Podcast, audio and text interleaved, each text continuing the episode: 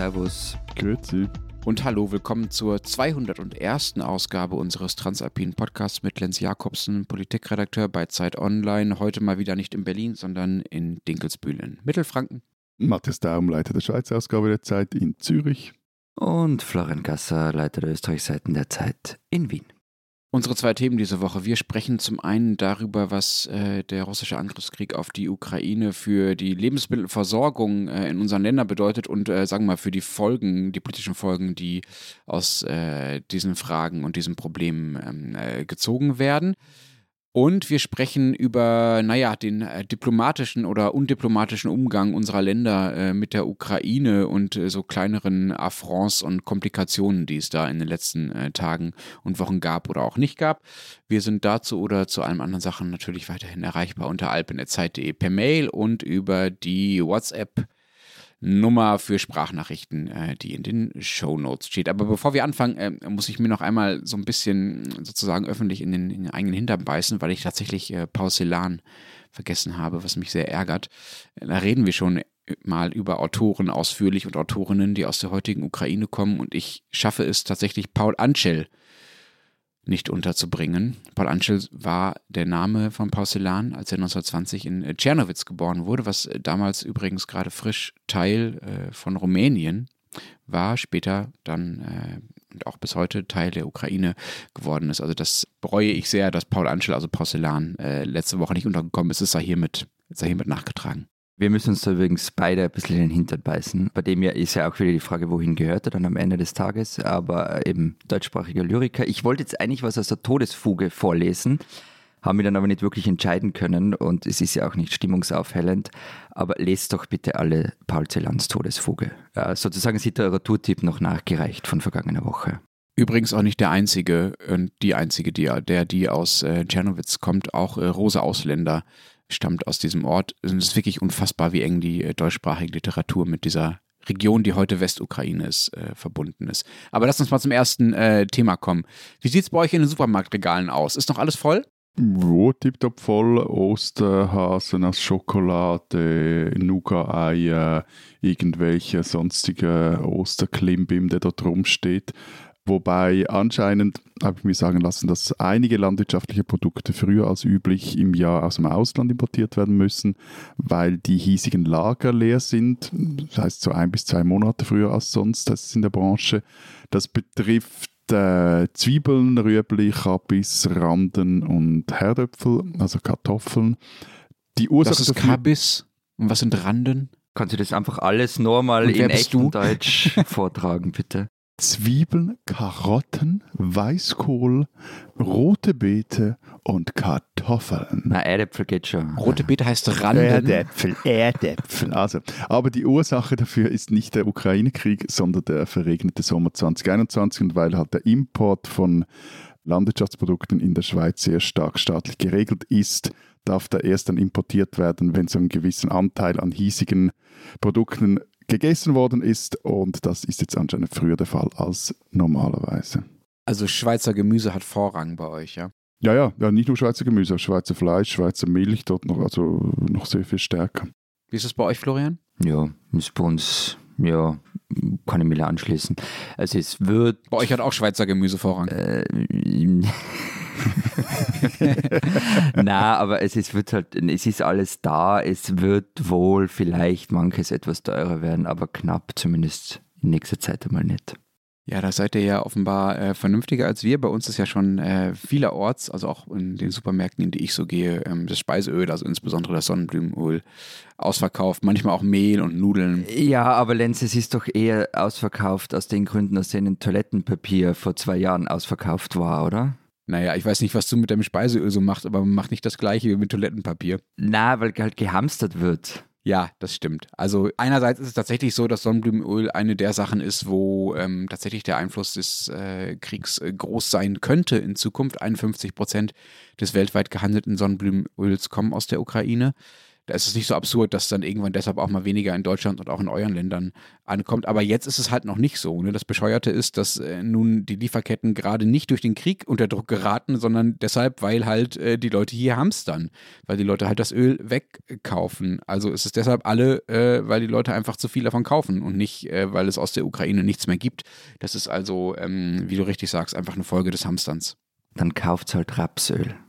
Ähm, lass uns vielleicht nicht in die kulinarischen Feinheiten und Unterschiede zwischen Sonnenblumenöl und äh, Rapsöl äh, einsteigen. Ähm, wobei ich jetzt eigentlich, wobei ich jetzt eher beim Österreicher, beim Österreicher eigentlich eher gedacht habe, dass er jetzt uns irgendwelches Kürbiskernöl andrehen will. Ja, das, das, das müsst ihr sowieso Eben, kaufen. da seid ihr doch Also, stark, oder? Ja, ja, ja, da sind wir ganz stark. Steiermark, ganz groß. Jetzt sag doch mal, warum reden wir überhaupt darüber? Ihr habt ja schon vorgeschlagen, dass wir über die Lebensmittelkrise reden. Ich habe jetzt schon von den Hamsterkäufen hier in Deutschland erzählt, aber das ist ja nicht wirklich Lebensmittelkrise. Ne? Also ja, Ukraine und Russland sind die größten Getreideexporteure der Welt, sind für ein Drittel aller Getreideexporte verantwortlich. Das ist natürlich fatal für viele Regionen der Welt, aber ehrlich gesagt, mein erster Gedanke war, und das ist ja auch das, was so äh, bisher in Analyse ähm, öffentlich bekannt wird und was die Experten so sagen, dass davon vor allem äh, dritte Weltländer, hätte man früher gesagt, betroffen sind, also äh, Länder, die auf Lebensmittelimporte sehr stark angewiesen sind in Afrika und in Asien und in Südamerika vor allem und unsere Länder eher nicht. Warum reden wir also trotzdem drüber? Richtiger erster Gedanke, den du da hattest, wobei ich vorausschicken muss, es gibt immer einen Grund, um sich über deutsches Konsumverhalten lustig zu machen, auch äh, wenn es sich dabei um Hamstereinkäufe handelt. Aber weshalb wir darüber sprechen wollen, ja eben genau aus diesem Grund, also weil die drohenden Ernteausfälle in der Ukraine jetzt nicht direkt Konsequenzen für unsere Vorratsschränke haben in der Schweiz, Österreich und Deutschland, aber halt zumindest in der Schweiz, ich glaube aber auch bei euch dazu missbraucht werden, um zu versuchen, die Agrarpolitik des eigenen Landes zurückzudrehen. Also weg von mehr Öko, back to Masse, Masse, Masse. Bevor wir da ins Detail einsteigen, ähm, sagt doch erstmal, wie sehr sind denn eure Länder auf Importe aus der Ukraine und aus Russland angewiesen? Ist das wirklich völlig egal oder wie groß ist die Rolle, die das spielt? Na, also so, dass dann das Lebendige geht, nein, das kaum oder ja, pff, überhaupt nicht, ist vielleicht ein großes Wort, aber sagen wir mal so kaum. Also zum Beispiel beim Brotgetreide, da wird das meiste, stammt das meiste Korn für das Mehl wiederum aus der Schweiz.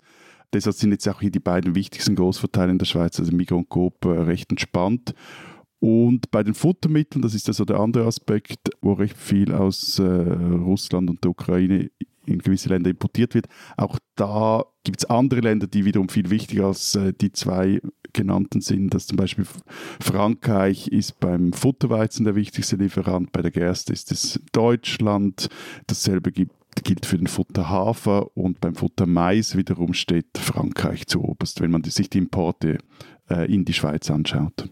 Florian, ich habe bei einem eurer Agrarverbände, glaube ich, gesehen, oder Lebensmittelverbände oder so, dass ihr vor allem Früchte für Marmelade und Fruchtsaftkonzentrat äh, aus der Ukraine importiert. Äh, in Deutschland waren manche, es könnte bald keine Aprikosenmarmelade mehr geben. Ähm, droht das auch in Österreich? Das klingt ja nicht so schön, aber ehrlich gesagt sind auch nicht nach echten Versorgungsproblemen, wenn ihr mal keine Aprikosenmarmelade mehr habt.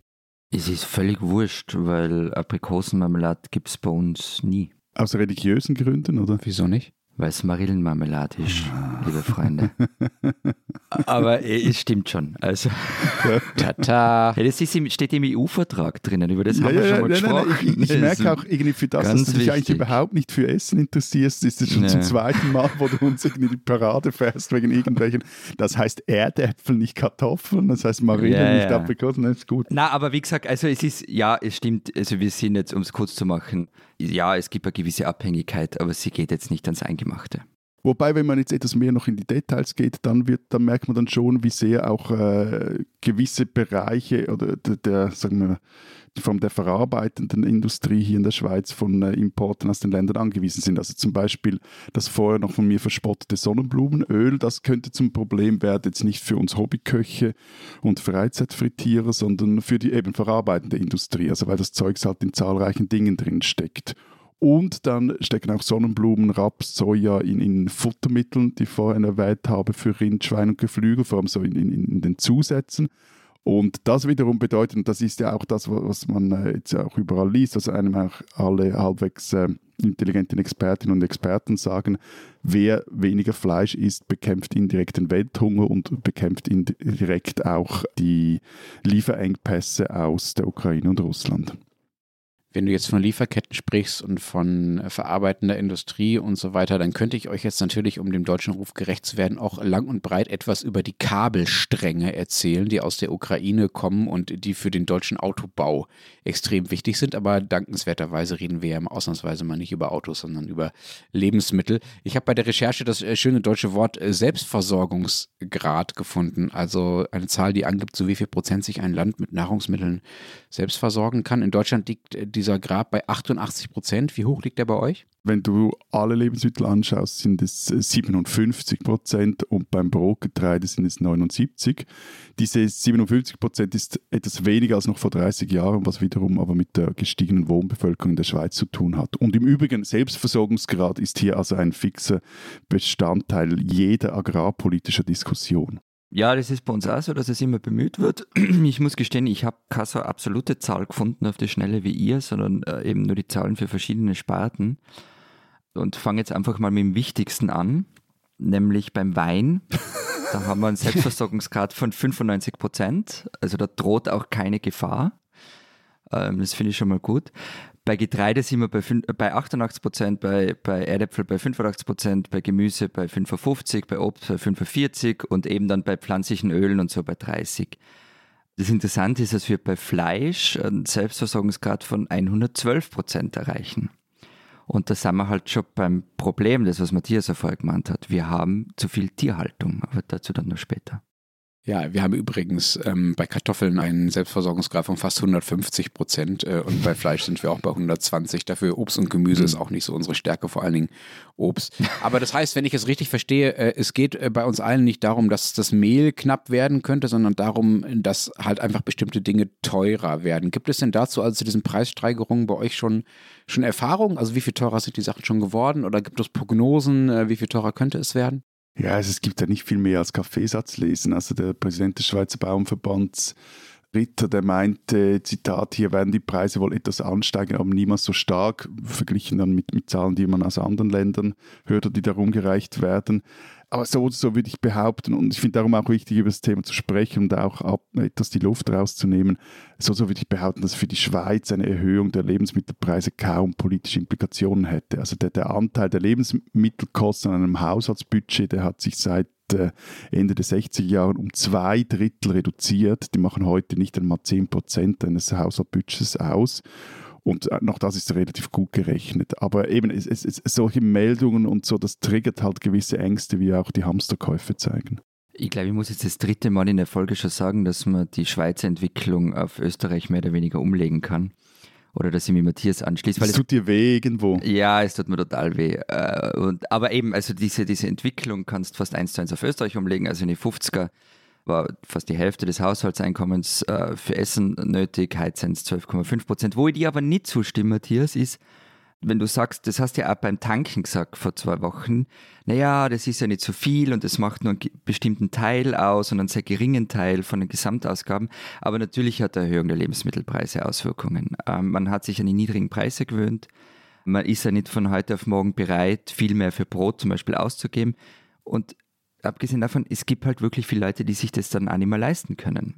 Ich will jetzt da nicht meine, meine Argumente bei der Spritpreisdebatte wiederholen, aber ich, auch da gilt, was beim Benzin gilt, jene, für die das wirklich eine, die das wirklich im Portemonnaie merken, die merken das schon heute im Portemonnaie und da gibt es auch durchaus staatliche Stellen oder Gefäße oder Unterstützungen, die das abfedern können, aber für die breite Mittel- und Oberschicht kann das Brot gar nicht so viel teuer werden, dass die das wirklich merken. Nur fürs Protokoll, ohne dass wir das jetzt ausweiten, ich, ich habe dir widersprochen, ich möchte noch einmal widersprechen und wir lassen es hiermit. Also äh, ich finde es übrigens interessant, dass äh, du von einer breiten Oberschicht sprichst, auch Begriffe, die es, glaube ich, nur in der Schweiz ich Mittelschicht zuerst gesagt. geben kann.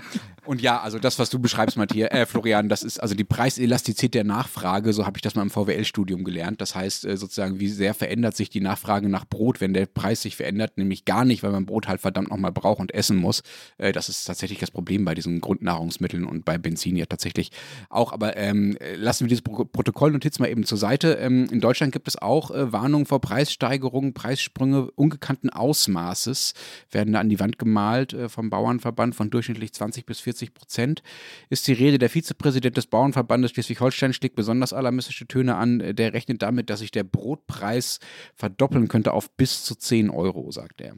Aber mal ganz im Ernst, also auch, äh, ich nehme mal, die 10 Euro beziehen sich aufs Kilo, aber ich bin jetzt eben kein Agrarexperte, aber das riecht doch einfach nach Agrarlobby-Angstmacherei. Ja, natürlich. Da ist auch immer so ein bisschen Panikmache dabei, weil natürlich die Agrarlobby damit Interessen verbindet. Dazu kommen wir jetzt ja auch. Ne? Die EU hat jetzt gerade beschlossen, dass äh, auch Flächen für den Agraranbau genutzt werden dürfen, die eigentlich äh, bisher der Artenvielfalt vorbehalten waren, also eben nicht für die Landwirtschaft äh, genutzt werden dürften. Warum ist das nötig? Warum macht die EU das? Ihr habt euch damit ja intensiver beschäftigt als ich in der letzten Woche.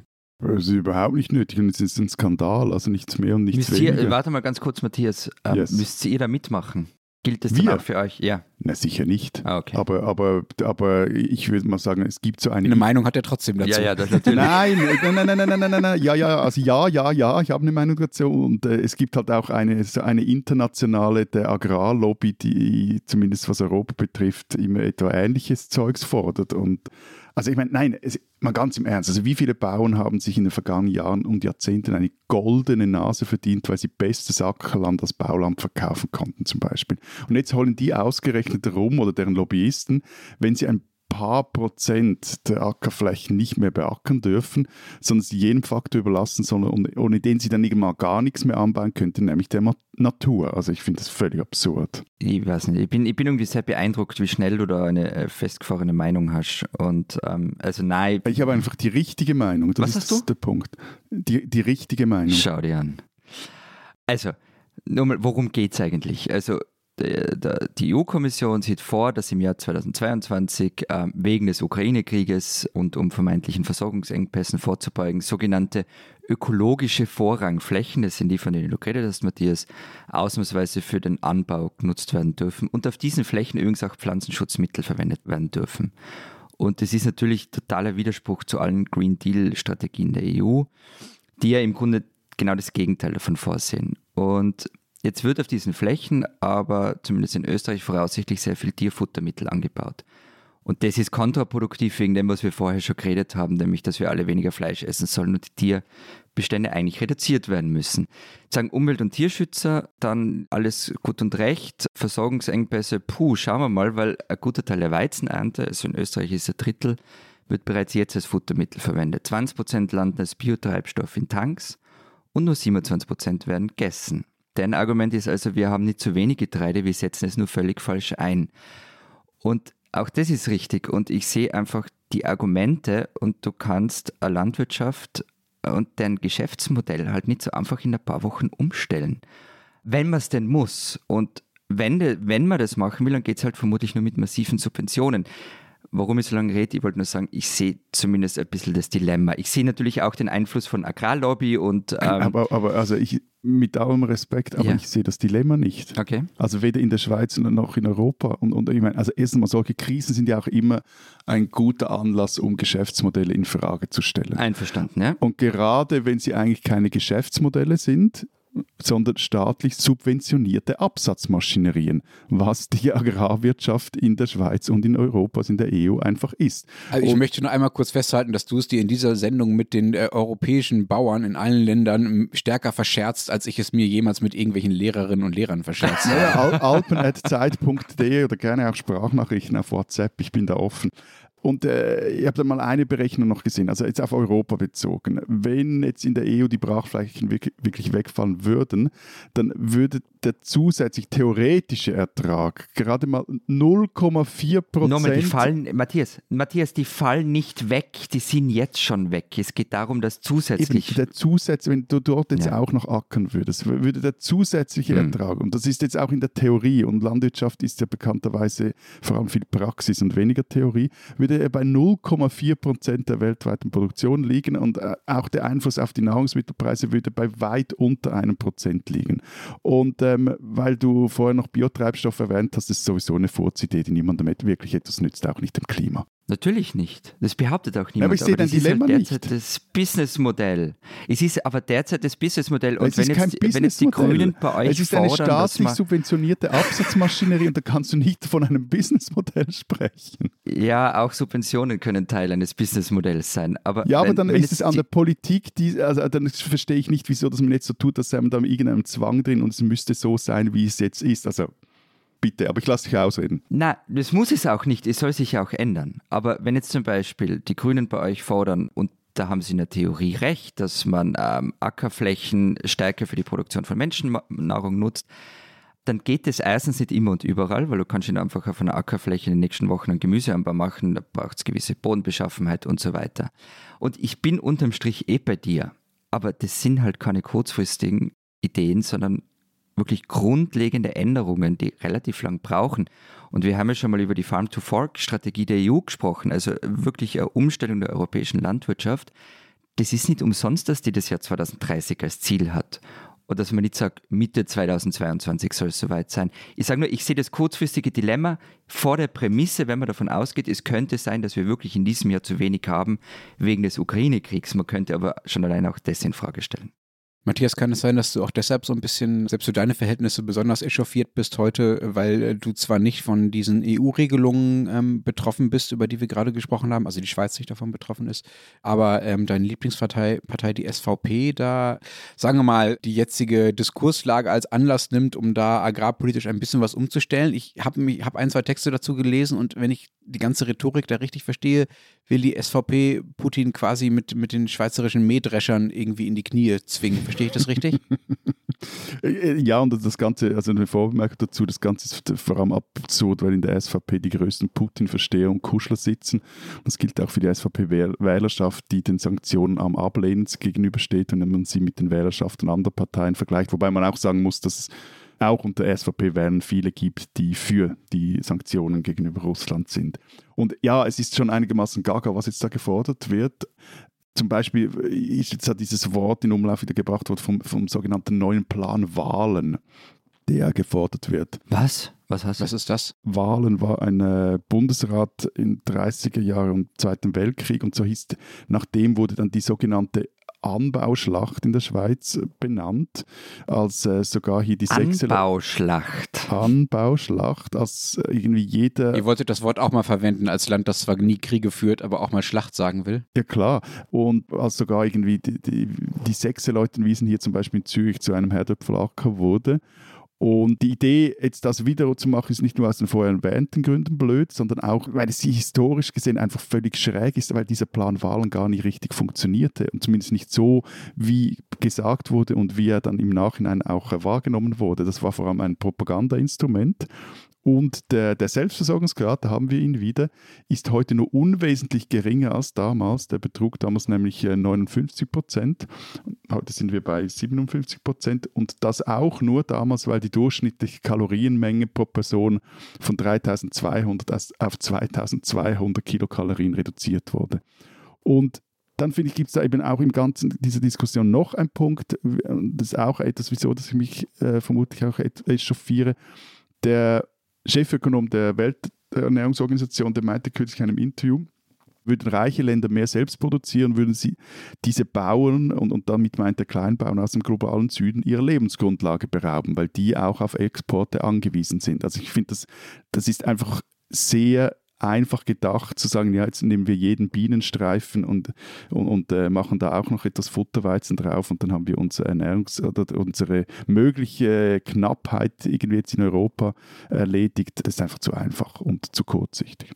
Florian, wenn diese von der EU beschlossene und ja auch offenbar in Österreich und in Deutschland aus exerzierte oder anstehende äh, neue Strategie oder diese Entscheidung so, so fatal ist aus ökologischer äh, Sicht, äh, wir haben jetzt die Gegenargumente ausführlich äh, besprochen, warum machen denn dann zum Beispiel die Grünen, ähm, meine Lieblingsfrage, die bei euch ja in der Regierung sogar in einem Zweierbündnis sind und nicht nur wie bei uns in einem Dreierbündnis, warum machen die Grünen äh, denn da mit bei euch?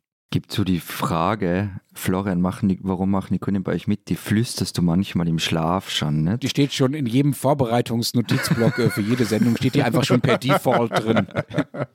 Es ist erstaunlich ruhig. Zumindest, ich muss gestehen, ich habe nicht viel von den Grünen mitgekriegt. Die ÖVP-Landwirtschaftsministerin Elisabeth Köstinger bejubelt die Initiative. Ich habe am Ende eigentlich nur ein Zitat äh, vom grünen EU-Abgeordneten Thomas Weiz gelesen und der sagt, wir brauchen nicht mehr Anbaugebiete, giftige Pestizide in unseren Lebensmitteln oder Kunstdünger in unseren Böden, sondern müssen unsere Flächen anders nutzen. Getreide auf den Teller statt in den Tank und die Fleischproduktion. Und dann weiter, wir brauchen eine Agrarwende für eine langfristige Versorgungssicherheit und die geht nur mit einer kleinteiligen Landwirtschaft und regionaler Lebensmittelproduktion im Einklang mit der Natur. Diese Deutsche sollten Sie kennen. Am 17. August 1996 stieß die damals 20-jährige Anke Rehlinger eine 4 Kilo schwere Eisenkugel 16 Meter und 3 Zentimeter weit. Damit stellte die damals 20-jährige den saarländischen Landesrekord im Kugelstoßen auf. Am vergangenen Wochenende erreichte diese Anke Rehlinger, mittlerweile 45 Jahre alt, eine noch deutlich wichtigere Wegmarke für sie persönlich und für das kleine Saarland.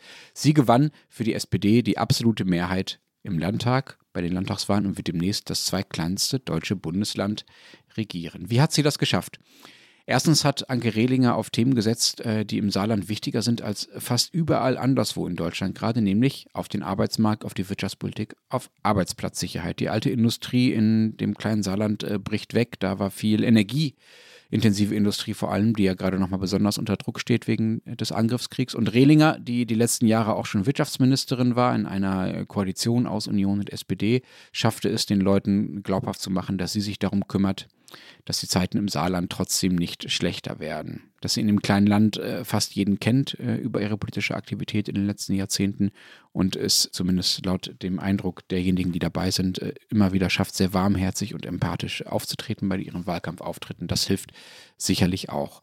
Ebenso allerdings haben ihr die Fehler der anderen geholfen. Da ist zum einen Tobias Hans, der bisherige CDU-Ministerpräsident, äh, den viele wahrscheinlich vor allen Dingen in den letzten Wochen durch sein äh, empörtes Selfie-Video vor einer Tankstelle mitbekommen haben, wo er sich äh, an eine Tanksäule gestellt hat und sich jetzt sehr darüber echauffiert hat, dass das hier alles gar nicht mehr ginge mit den steigenden Benzinpreisen. Eine unfreiwillige Persiflage auf ähm, das, was äh, Zelensky so aus, an Selfie-Videos aus der Ukraine geschickt, geschickt hat.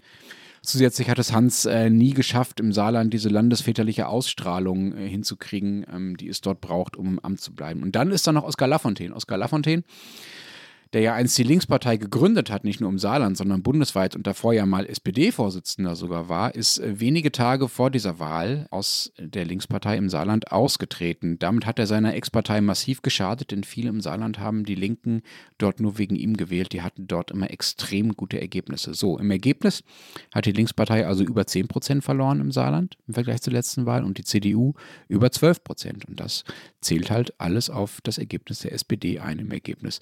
Weil dazu die Grünen und die FDP jeweils sehr, sehr knapp an der 5%-Hürde gescheitert sind, führt das dazu, dass Rehlinger am Ende im Parlament eine absolute Mehrheit hat und alleine regieren kann, also keine Koalition bilden muss. Das gelang für die SPD in einem deutschen Bundesland übrigens zuletzt 2011 in Hamburg einem gewissen Olaf Scholz. Achso, und ihr äh, Landesrekord im Kugelstoßen von 1996, der steht übrigens immer noch und Anke Rehlinger ist äh, in der Seniorenabteilung ihres Vereins immer noch als Kugelstoßerin aktiv. Lenz, ich erspare dir jetzt ganz Ja. viele E-Mails. Kann es sein, dass du, dass es 10% Punkte waren, die die Linke verloren hat und nicht 10%? Das ist so ungefähr der Standardeinwurf, so wie meine Standardfrage nach den Grünen bei dir. Nur Prozentpunkte und Prozente auseinanderzuhalten. Aber ich bin dir dafür natürlich sehr dankbar. Natürlich waren es Prozentpunkte, die sie verloren haben. Und äh, man sollte mir nachsichtig sein mit meinen äh, Mathekenntnissen, aber man sollte Anke Rehlinger als eine deutsche Wahlsiegerin kennen. Vielen Dank.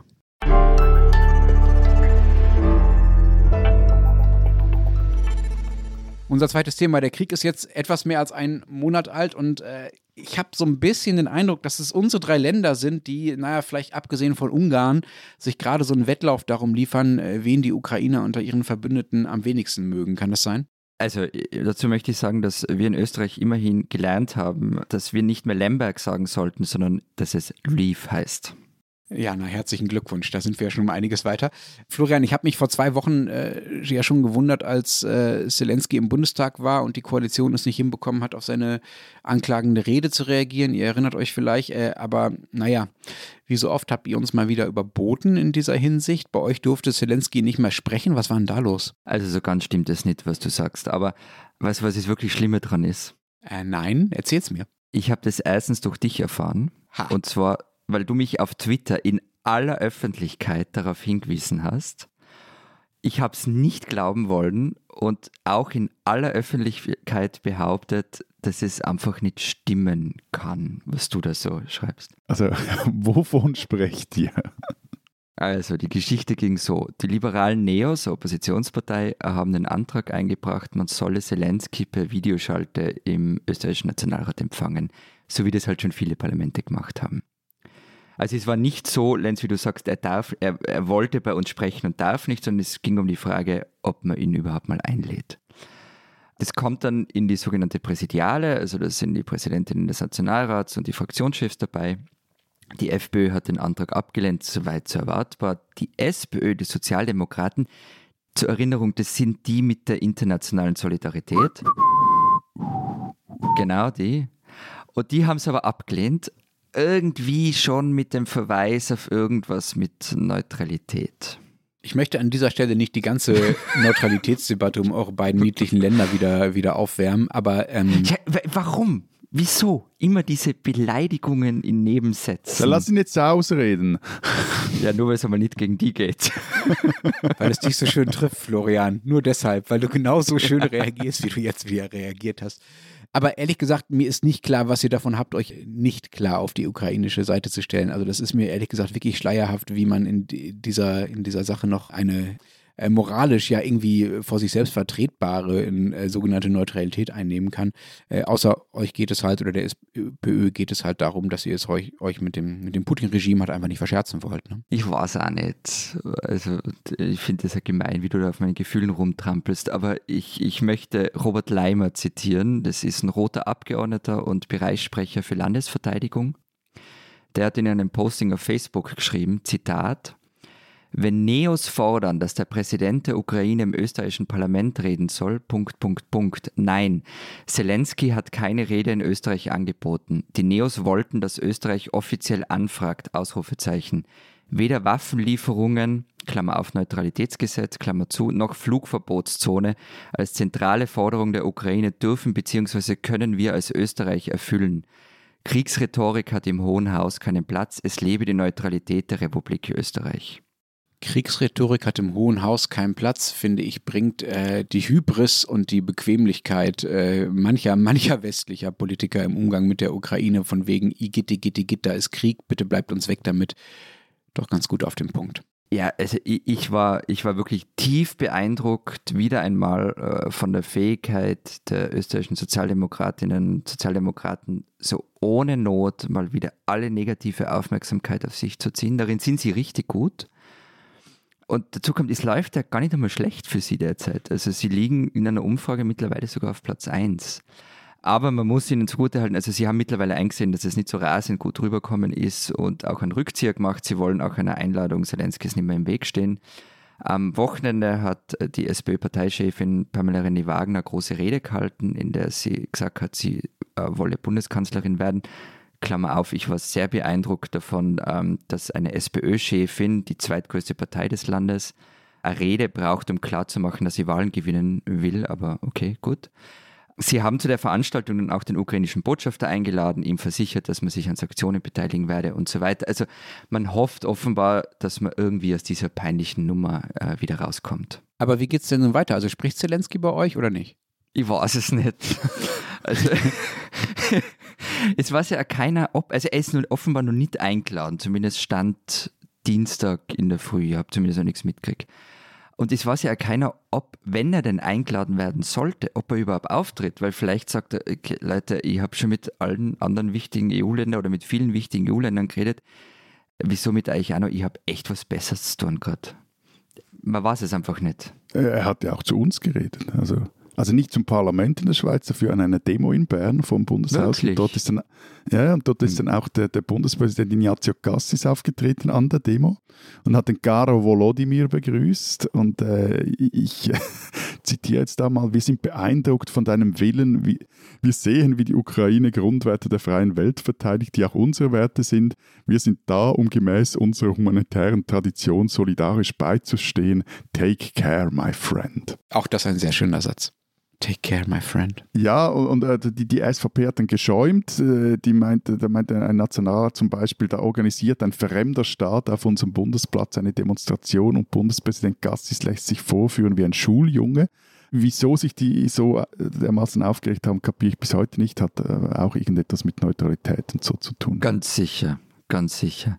Und, und wie war das? Ähm, euer Bundespräsident hat sich dann vor seinem ukrainischen Kollegen sagen lassen, dass der dafür sorgen soll, dass nicht mehr 80 Prozent der russischen Rohstoffe in der Schweiz gehandelt werden. Ne, also ob er sich das sagen ließe, das weiß ich nicht, weil das Zelensky nicht selber gesagt hat. Der war meines Erachtens geradezu zahm bei seiner Rede. Mehr noch, sie war stellenweise eine Liebeserklärung an die Schweiz. Also schon bevor ich Präsident wurde, sagte er, da habe ich darüber nachgedacht, wie das Leben unserer geliebten Ukrainer aussehen sollte. Ich war oft in ihrem Land, also in der Schweiz, und ich weiß sehr gut, wie sie leben. Und eines Tages, als ich in der Nähe von Schloss Chillon stand, fragte ich meine Freunde, wir waren eine Gruppe, warum können wir nicht genauso leben? Zelensky appellierte dann noch an den Bundesrat, strenger mit den sanktionierten Russen in der Schweiz herumzuspringen. Wir suchen da ja hier nicht aktiv nach deren Vermögen, sondern die zuständigen Behörden müssen diese einfach dem Bund melden. Und was er tat, er kritisierte Nestle relativ scharf, weil die immer noch recht große Geschäfte in Russland machen, jetzt aber, glaube ich, auch etwas zurückgekrebst sind. Da. Aber wie erklärst du dir, dass er zumindest was die politischen äh, Dinge angeht, so, so zahm mit euch war? Die Schweiz könnte ja tatsächlich viel, viel, viel, viel mehr machen, als sie macht in dieser, in der, in der Frage der Sanktionen.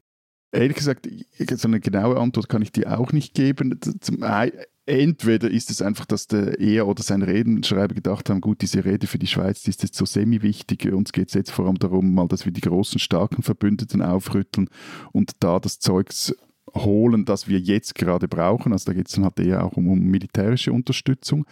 Und das andere, dass es halt vermutlich auch schwieriger ist, das zu fordern, was ihm wirklich etwas bringt. Also wenn er jetzt, äh, ob es ihm wirklich jetzt Geld etwas bringt, den, den, ganzen Rohstoffhandel abzudrehen oder ob er da nicht selber auch in Probleme kommt. Ich weiß nicht. Ich habe eher das Gefühl, dass für ihn in je, seiner jetzigen, aber das ist jetzt Kaffeesatz lesen, in seiner jetzigen Situation diese also dass die Schweiz einfach ein, für ihn gerade ein Non-Valeur ist, ein geopolitischer. Mhm. Und da sind jetzt eben Deutschland äh, zum Beispiel sehr viel wichtiger, ist Deutschland sehr viel wichtiger ich finde es ja immer gut, wenn wir so Themen haben ähm, und, und man merkt, dass sich Lenz auf seine Moderatorenrolle ein bisschen zurückzieht und ähm, so immer so Fragen stellt und so anklagend dann gegenüber unseren niedlichen Ländern ist. Das, das geht jetzt nicht mehr, Lenz. Ja, nee, ist jetzt leider auch vorbei. Also wir reden ja schon dreiviertel Stunde im Kopf, wir müssen Schluss machen. ja, jetzt die paar Minuten haben wir, glaube ich, noch. Weil ihr habt es ja auch geschafft, irgendwie äh, Zelensky zumindest ein bisschen zu typieren, oder? Und zwar gleich mehrfach. Ja, wobei ich nicht weiß, ehrlich gesagt, wie sehr er sich da wirklich dupiert wird. Er hat, glaube ich, gerade wichtigere Dinge zu tun, als ich Sagen wir mal so, es äh, waren zumindest ein Fremdschämen-Momente für dich. Genau, wir haben uns sozusagen ja. mit seiner Hilfe vor uns selbst dupiert äh, am ehesten. Mhm. Wir sagen gleich mehrmals nicht gut aus. Also wir, jetzt mache ich wieder das äh, patriotische Deutschland-Wir sozusagen. Das erste Mal war, als Zelensky diese Videoansprache im Bundestag gehalten hat, davon habe ich ja äh, am Anfang schon kurz erzählt, die war ziemlich anklagend, hat uns quasi vorgeworfen, unserer historischen Verantwortung nicht äh, gerecht zu werden, das nie wieder würde nichts zählen und so weiter.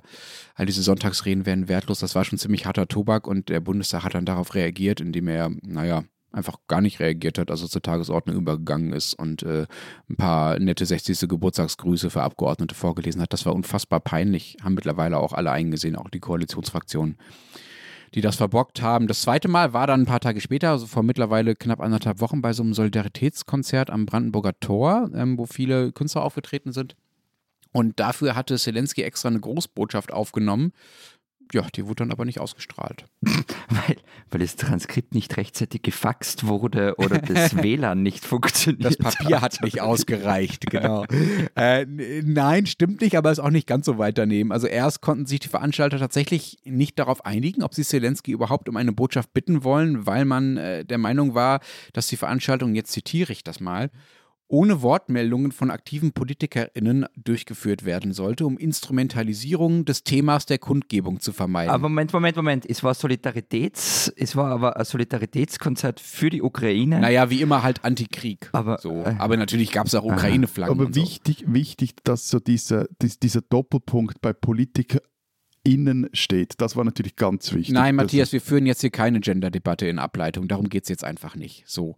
Ähm, Sie haben dann Zelensky doch angefragt, ähm, weil dieser ja nicht als Politiker gesehen werde, sondern als, ich zitiere wieder, als Symbol für die Ukraine. Das ist schon äh, eine merkwürdige Zweiteilung, die ich nicht mitgehen würde.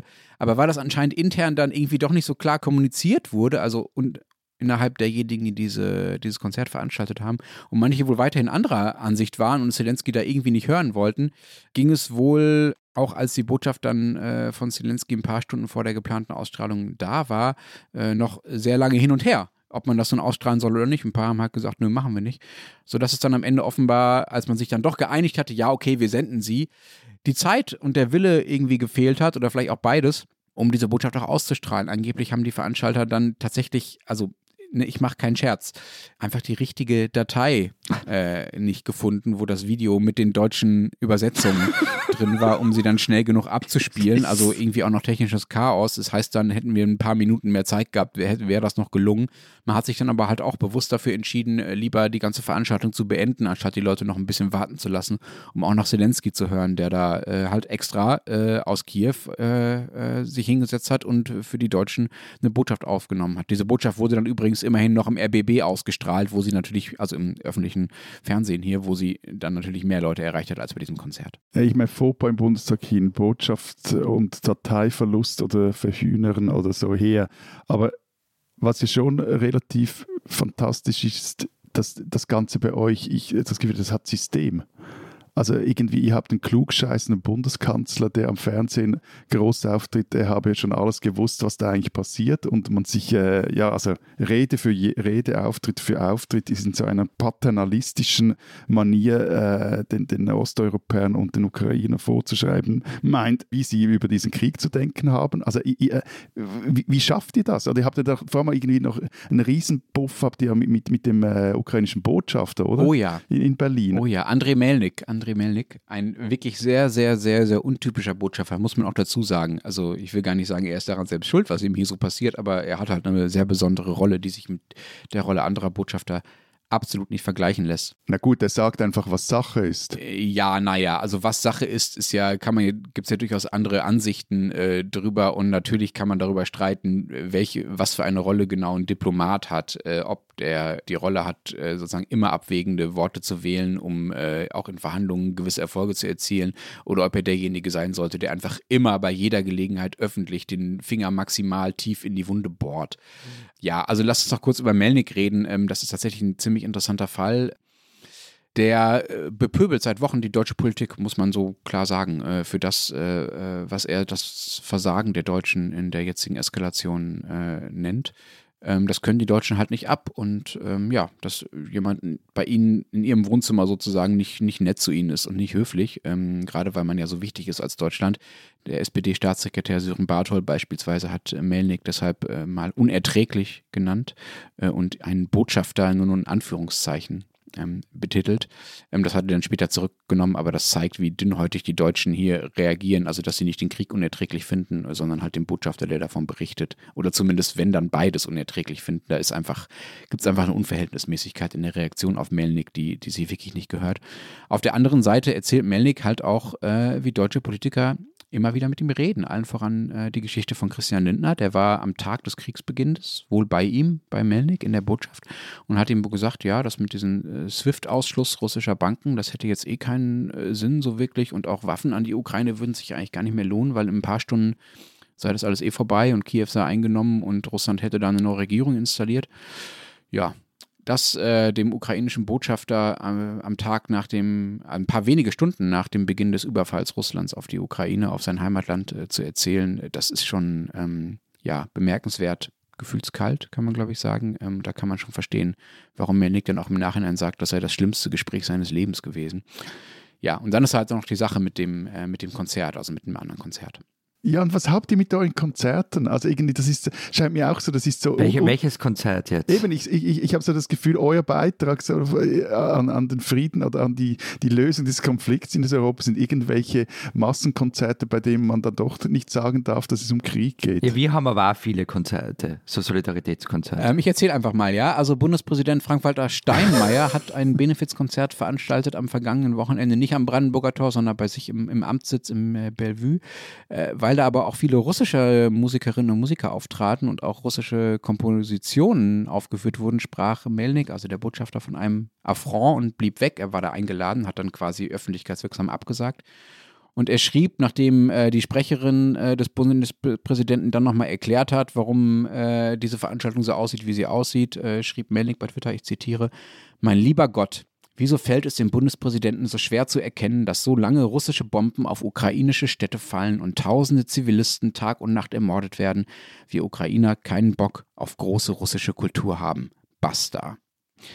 So, man kann diese Reaktion übertrieben finden und auch den Ton von Melnik übertrieben finden, aber man muss halt dazu auch wissen, dass dieser Frank-Walter Steinmeier, der da jetzt so überparteilich im, äh, im Bellevue, im Bundespräsidentenamt sitzt, einer der Architekten und Hauptverantwortlichen für die fatale deutsche Russlandpolitik der vergangenen Jahre war. Der war Kanzleramtsminister unter Schröder, der war Außenminister noch vor wenigen Jahren. Der hat selbst als Bundespräsident vor ungefähr einem Jahr noch ausdrücklich Nord Stream 2 verteidigt, was wirklich, wirklich im Amt des Bundespräsidenten eigentlich nichts zu suchen hat, so eine kleine tagespolitische Äußerung. Es geht hier also nicht nur um Musikauswahl, sondern es geht schon auch darum, ähm, wie einfach es sich Deutschland äh, mit der Zeitenwende macht und wie man mit ein bisschen Musik vermeint, meint, darüber hinwegtäuschen zu können, was man in den letzten Jahren so alles angerichtet hat und was man jetzt vielleicht auch unterlässt. Also da wird an dem Beispiel Melnik sehr deutlich, wie äh, kompliziert und beladen das Verhältnis zwischen unserem Land und der Ukraine gerade ist. Eine Frage, hat sich Steinmeier eigentlich mal entschuldigt? Wofür genau? Für genau das, was du jetzt erzählt hast, was er da alles verbockt hat. Dafür, dass er Nord Stream 2 unterstützt hat. Ja, und dass er irgendwie hauptverantwortlich ist für diese fatale deutsche Russlandpolitik. Ja, aber dafür hat sich doch niemand entschuldigt, nirgendwo, oder? Ja, vielleicht müssen wir nochmal gesondert darüber reden, äh, für was genau politische Entschuldigungen notwendig sind. Vielleicht reicht ja auch eine glaubhafte Kurswende, selbst die ist ja äh, zumindest aus ukrainischer Sicht in Deutschland äh, noch nicht erfolgt. Aber nein, ähm, ich hatte mich ja schon mal über Manuela Schwesig hier empört. Es gibt bisher sehr wenige Äußerungen von Politikern, die sagen, Mist, wir haben das falsch gesehen, sondern die meisten sagen, ja, damals schien uns das richtig, heute wissen wir es halt besser, so ein Mist aber auch. Nur Olaf Scholz hat alles schon gewusst. Die spinnen, die Österreicher. Eigentlich ist die Frage doof. Ich wollte dich eigentlich fragen, ob das euer Ernst ist, aber dich und dein Lang kennen, Florian, muss ich davon ausgehen, dass es euer Ernst ist. Was? Um was geht's eigentlich? Aber okay. Ja, Also, das, ja, ja dieses Spendengewinnspiel in der kleinen Zeitung. ja, ja. Das war ja ja ernst, oder? Ja, Also, also ich kann jetzt wirklich ein Boxtraining mit Kanzler Nehammer ersteigen. Ja. Oder, oder eine Besteigung ein, eines, eines Windrads mit der Energieministerin, ist sie, glaube ich, Gewessler. Leonore Gewessler. Völlig richtig. Oder ein Jagdkommando-Tauchkurs mit der Verteidigungsministerin, die heißt, glaube ich, Tanner, oder? Die heißt Tanner Was ist ein Jagdkommando-Tauchkurs und wo führt ihr den aus? Im Wörthersee? Also das Jagdkommando ist so die Spezialeinheit des österreichischen Bundesheers, so wie bei euch KSK, glaube ich, oder? Lenz, es kommt noch besser. Du kannst auch eine ärztliche Sprechstunde mit Randy Wagner, der, der sozialdemokratischen Oppositionsführerin, ersteigen. Die ist Ärztin im Übrigen, aber ja, ja, ja, ja, ja, ja, trotzdem. O- Oder, oder du kannst auch ganz gemütlich mit äh, Meinl Reisinger von den Neos um den Altaussee spazieren. Hm. Und das alles für einen guten Zweck Mhm. für die Ukraine. Also, Also, ja, ein paar Dinge dazu. Also ich, ich verstehe nicht, wo dein Problem ist. Wenn wir, das ist doch ein gutes Businessmodell, wenn man was steigern kann. Der Schweizer Ja, ja, ich in dir fühl mich muss das doch super finden. Ähm, aber ganz ehrlich, es gibt so eine Sache, die da angeboten wird und die fände ich richtig cool, nämlich mit äh, dem Vizekanzler Werner Kogler zum Fußballspiel von Sturm Graz zu gehen. Also das fände ich wirklich lässig. Ein paar Buntigammer Bier und mit Werner Kogler auf der Tribüne sitzen, stelle ich mir super vor. also so, Sommer schwarz, Sommer weiß, Sommer Sturm, Sommer Graz. Liebe Österreicher, ihr spinnt.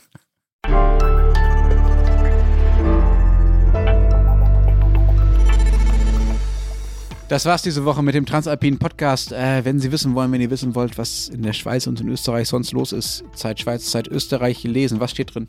Wir haben eine Geschichte drin, die meine Kolleginnen Salome Müller und Barbara Achermann und ich geschrieben haben über die Frage, ob wir unter Solidaritätsromantik leiden. Und zwar geht es darum, dass jetzt, wie bei euch vermutlich auch in der Schweiz, alle versuchen oder wollen, dass die, die, ukrainischen Flüchtlinge möglichst schnell in den Arbeitsmarkt integriert werden, Kinder in die Schule gehen etc. Aber sich kaum einer mal fragt, ja, aber sind die überhaupt ready für den Arbeitsmarkt? Ist der Arbeitsmarkt überhaupt ready für sie? Und wieso soll jetzt etwas in wenigen Wochen gelingen, was bei früheren Flüchtlingen fünf bis acht Jahre gedauert hat?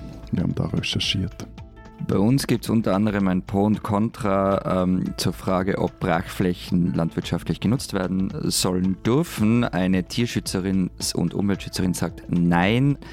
Der Geschäftsführer der Landwirtschaftskammer sagt doch unbedingt. Und dann haben wir unter anderem noch ein Stück über das Regisseurduo Tiza Kovi und Rainer Frimmel, denen bei der Diagonale eine Retrospektive gewidmet wird und Thomas Miesgang beschreibt das Werk der beiden. Und wir haben ein Alpenporträt über den Verleger Daniel Kamper, der Verlag im deutschsprachigen Raum aufkauft und jetzt auch vor österreichischen Verlagen nicht Halt macht.